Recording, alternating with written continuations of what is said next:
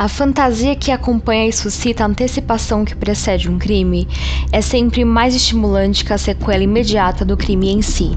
Ted Bundy.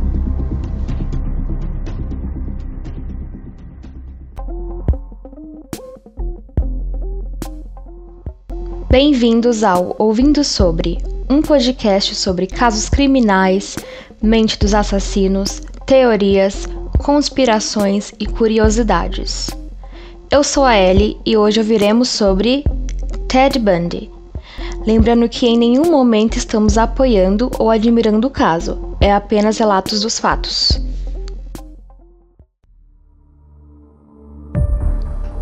Theodore Robert Bundy foi um assassino notório dos anos 70, e ainda assim é um assunto muito comentado quando se trata de assassinos.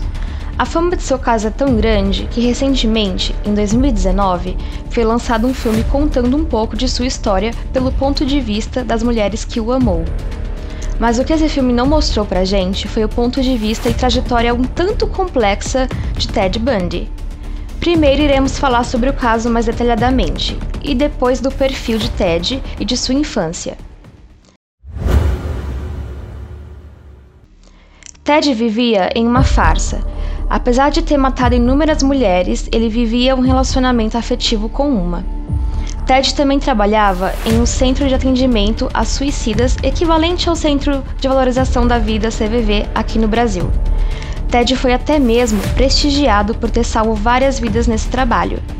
Ele enganou a todos em sua volta.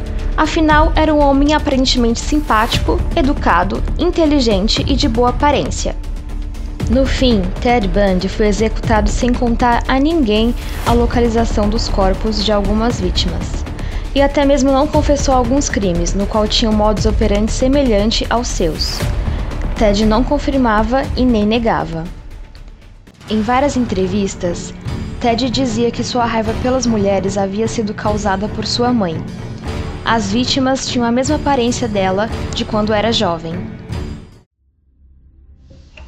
Ted tinha a personalidade própria de esquizofrênicos.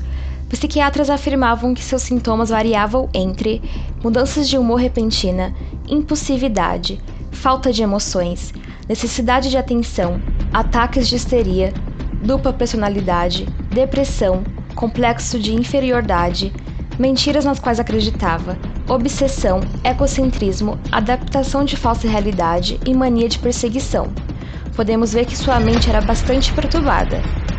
Ele confessou que estrangulava suas vítimas enquanto as olhava nos olhos. Depois cortava seus membros e cabeças. Cortava também as mãos das vítimas e guardava em uma sacola da qual ele carregava por alguns dias. Para enganar jovens inocentes, além de usar gesso no braço ou nas pernas, ele adotava também sotaques diferentes. Usava um fusca para capturar as vítimas Theodore Bundy casou-se com Carol Bone e chegou a ter um filho enquanto estava aguardando sua execução no corredor da morte. Antes de ser executado, confessou 30 assassinatos em diferentes estados. No ano de 1974, vários crimes semelhantes começaram a acontecer em diferentes estados. As vítimas sempre tinham o mesmo perfil, Carol Darronche estava em um shopping da cidade e foi abordada por um segurança que disse que havia um problema em seu carro que estava no estacionamento. A garota não questionou e foi com ele até o estacionamento para averiguar a situação. Chegando lá, não havia nada. Porém, o segurança insistiu que a moça tinha que o acompanhar até a delegacia. Carol então entrou no carro do segurança. No caminho, quando ela se deu conta que estavam indo na direção oposta da delegacia, reagiu, então Ted tentou prendê-la com algemas. Mas a garota se debatia tanto que ele acabou prendendo as duas argolas na mesma mão. Mas Ted não percebeu isso na hora. Carol ainda estava em choque, então Ted parou o carro e puxou ela para fora do carro. Como a garota não estava com as mãos presas, como ele pensava, ela reagiu e acertou o suposto oficial entre as pernas então saiu correndo até avistar um casal que a ajudou e a levou para a delegacia. Ela seria uma das testemunhas mais importantes sobre o caso. Dessa forma, a polícia obteve a descrição do suspeito e de seu carro. Em 1975, um guarda rodoviário estranhou um Fusca rondando pelas ruas da cidade. Como era uma cidade pequena, o guarda tinha conhecimento de seus moradores e de seus carros. Quando viu o Fusca, soube que não era alguém da cidade. Dessa forma, pediu para o carro parar. Se tratava de Ted Bundy.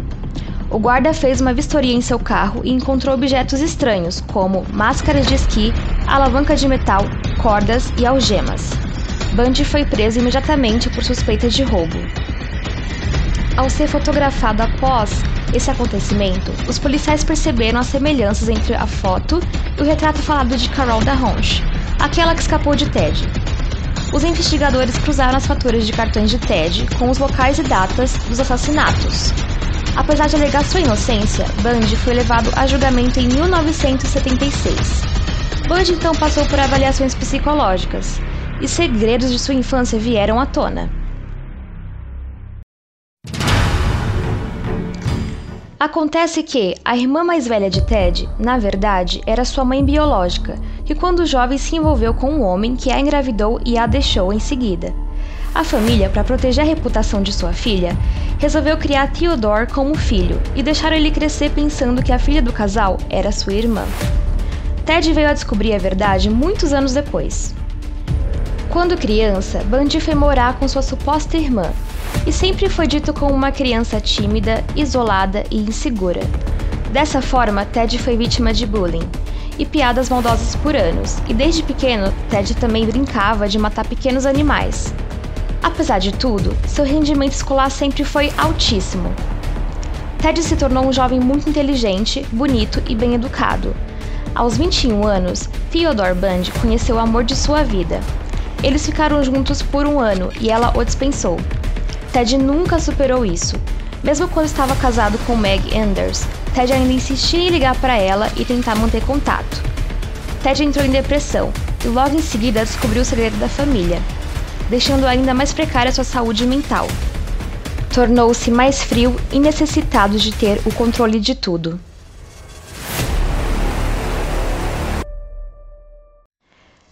Ted escapou da prisão duas vezes. A primeira vez só levou seis dias para ser encontrado. Na segunda vez, Ted instalou-se na Flórida, trocou de nome e passava despercebido enquanto caçava mais vítimas. Porém, Ted perderia sua liberdade novamente após tentar atacar uma garota de 14 anos que se chamava Leslie. Leslie era inteligente e filha de um detetive. Ela evitou falar com Ted quando ele tentou chamar sua atenção, mas mesmo assim ela anotou o número da placa do carro e contou ao seu pai. Que ao checar a placa, viu que se tratava-se de um veículo roubado. Dessa forma, ele pediu que Leslie desse uma olhada no álbum de fotografia dos procurados, e ela reconheceu Ted Bundy. Ao mesmo tempo que isso acontecia, Bundy era parado novamente por um guarda local, que ao checar a placa e ver que era um carro roubado, o perseguiu até prendê-lo. No julgamento, Ted tentou montar sua própria defesa, mas havia provas que as mordidas que ele deixava em suas vítimas batiam com a mordida de Ted. Esse fato destruiu a defesa dele. Theodore Horbert Bundy foi considerado culpado e recebeu a pena de morte na cadeira elétrica. Assim que recebeu a notícia, Ted surpreendeu a todos quando casou-se com Carol Bone, o pedido e aceitação tornava-se oficial, já que estavam sob juramento da lei. Ted Bundy foi executado dia 24 de janeiro de 1989. Suas últimas palavras foram dirigidas à sua mãe. Ele desculpou-se por ter dado a ela esse tipo de dor e disse que esse lado dele estava escondido o tempo todo. Agora vamos ver as principais diferenças entre o filme e a realidade. O relacionamento entre Bundy e Liz não era calmo e amoroso como aparece no filme. Na verdade, foi relatadas várias histórias sobre Bundy ser abusivo e neurótico. Liz conta que ele já chegou a bater nela. Ela também se lembra de uma noite em que acordou tossindo e teve que arejar o seu quarto por conta de uma fumaça da lareira que tomará conta do ambiente. Em uma conversa que teve com Bundy, quando ele já estava na prisão, o criminoso assumiu que aquela foi uma tentativa de matar a amada asfixiada. Na cena final do filme, em que Ted confessa a Liz que matou mulheres, é totalmente ficção. Ted nunca assumiu isso para ela e ela nunca foi visitar ele. Porém, pouco após ter sido condenado, Bundy telefonou para a jovem e disse ter sido comandado por uma força que não podia controlar. No filme, quando detetives tentam contatar Liz, ela se mostra hesitante. Mas na real, Liz colaborou muito nas investigações e tinha até reuniões regulares com os detetives. Além de se graduar em direito, Ted também se graduou em psicologia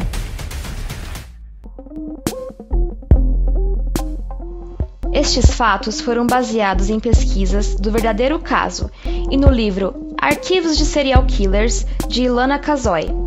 Ficamos por aqui e até o próximo Ouvindo Sobre.